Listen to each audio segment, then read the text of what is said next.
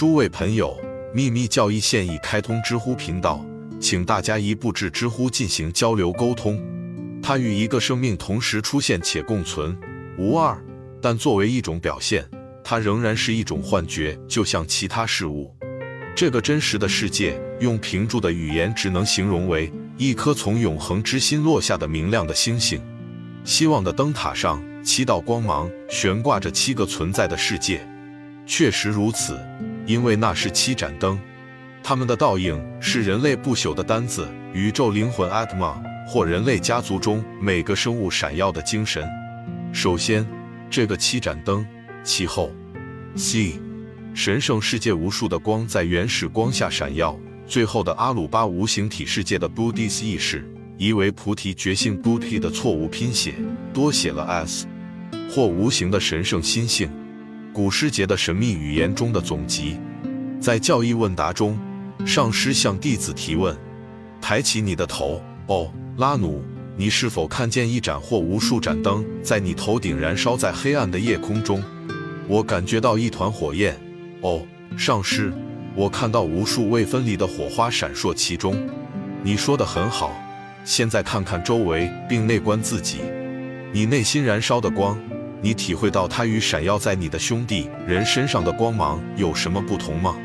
毫无不同。虽然囚犯被业力束缚，尽管他的外衣欺骗无知的人说，你的灵魂和我的灵魂，自然界中化合物各组成部分的终极本质的根本统一。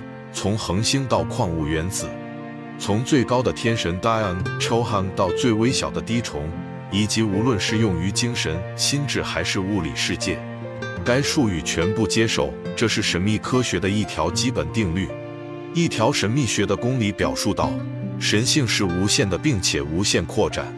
因此，如前所述，梵天 Brahm 的名字，在世界最早的崇拜及太阳崇拜和火崇拜的表面下。有着深刻的思想体系。物理科学所知的所有元素中，火是一种从来没有得到明确分析的元素。在离句吠陀中，我们发现 Brahmanaspati 和 Brihaspati 两个名字相互替代和对应。另见布里哈德奥义书 Brihad Upanishad。布里哈萨帕蒂 Brihaspati 是一位被称为众神之父的神。火的奥秘。空气被明确的断言是一种含有氧气和氮气的混合物。我们认为宇宙和地球是由明确的化学分子组成的物质。我们谈到原始的十个地球，赋予每个地球一个希腊或拉丁名称。我们说水的化学性质是一种氧气和氢气的化合物。但什么是火？我们严肃的回答是燃烧的效果。一般来说，它是热、光和运动。以及物理和化学力的相互关系，这一科学定义在哲学上得到韦伯斯特字典里神学定义的补充。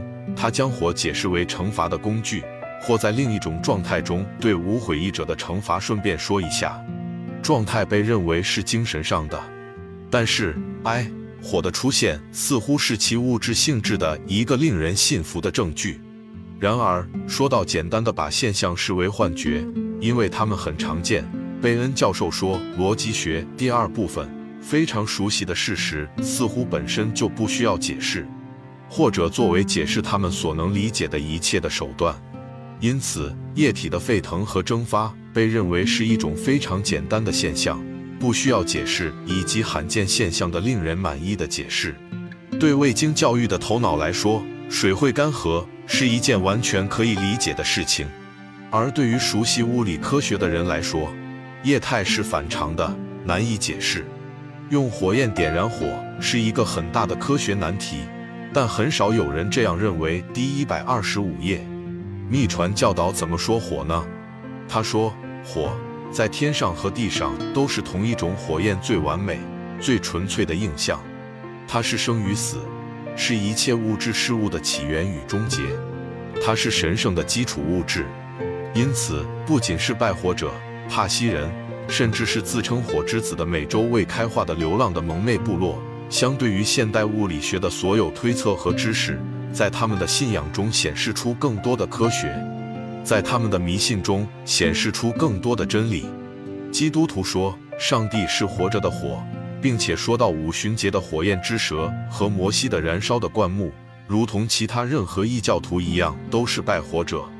在所有的神秘主义者和卡巴拉信徒中，蔷薇十字会是那些以正确和最正确的方式定义火的人。获得一个六便士的灯，只要给它加油，你就可以用它的火焰点燃整个地球的灯、蜡烛和火，而不减弱火焰。